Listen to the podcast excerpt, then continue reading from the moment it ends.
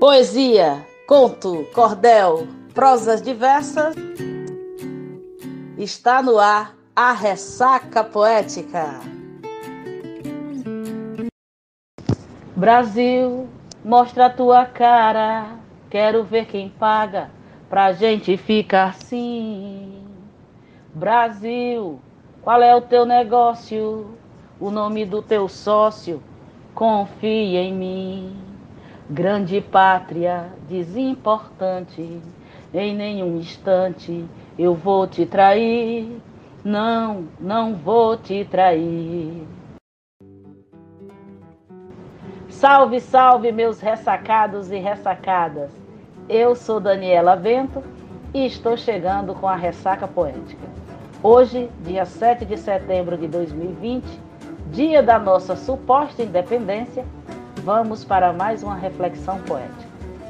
Após séculos de saque, como bem descreveu Eduardo Galeano em sua célebre obra As Veias Abertas da América Latina, se referindo não apenas ao Brasil, mas a todos os países dessa região, dominada por Portugal e Espanha, a ironia foi ver que o Brasil se libertar pelas mãos de aristocratas e europeus, que por aqui mantiveram seu poder ao longo de mais de 70 anos, assumindo dívidas altíssimas para ratificar esta libertação perante a Inglaterra, mantendo bases produtivas arcaicas pautadas na monocultura exportadora, que utilizava mão de obra escrava, silenciando dissidentes e opositores.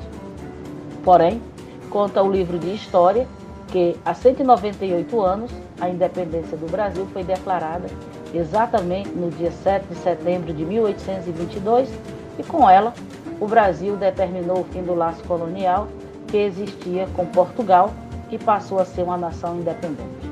Ui? Ante essa farsa e domínio que prevalece de lá até os dias atuais, quero refletir dados que alertam pouco ou nada a celebrar no dia de hoje.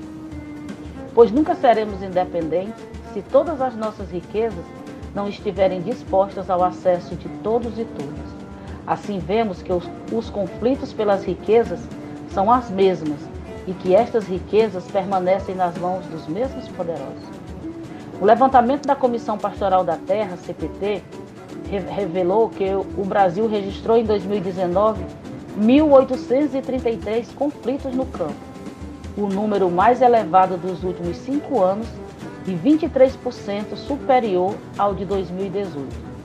O dado reúne ocorrências relacionadas à disputa por terra, disputa por água e conflitos trabalhistas. Segundo o relatório, no ano passado houve recorde em disputa por terra, desde que os casos passaram a ser reportados pela entidade em 1985. Em 2019, foram contabilizadas 1.254 ocorrências, a média foi de cinco casos por dia. De acordo com a organização, as disputas por terra impactaram a vida de 859.023 pessoas. Além das propriedades de terra, a falta de acesso à água potável ou a iminência da falta estiveram no cerne dos conflitos, fazendo-se presente em 489 deles o índice foi 77% superior ao de 2018. A CPT observa que as lutas em torno da água afetaram 279.172 pessoas pertencentes a 69.793 famílias. O relatório mostrou ainda que em 2019 o número de assassinatos chegou a 32, o que representa quatro casos a mais do que no ano anterior. Deste total, 28 estão associados às disputas por terra, 3 a conflitos trabalhistas e 1 a disputas por água.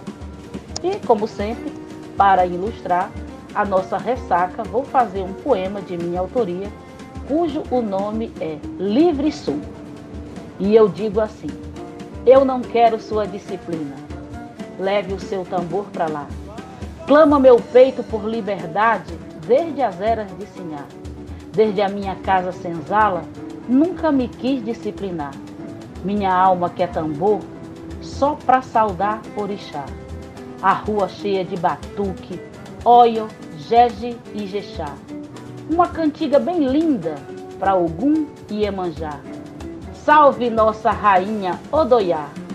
Chocalhos, guizos, cabaças, quero esse som para machar, não seu tambor ritmado e sua canção militar.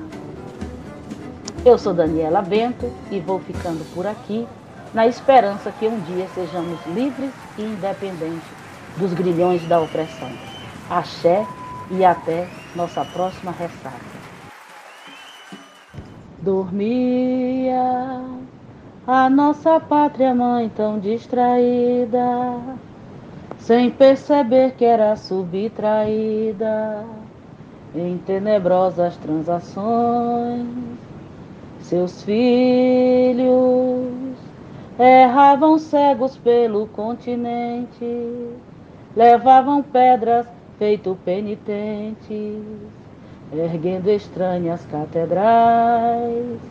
E um dia, afinal, tinha direito uma alegria fugaz, uma ofegante epidemia que se chamava carnaval, o carnaval, o carnaval.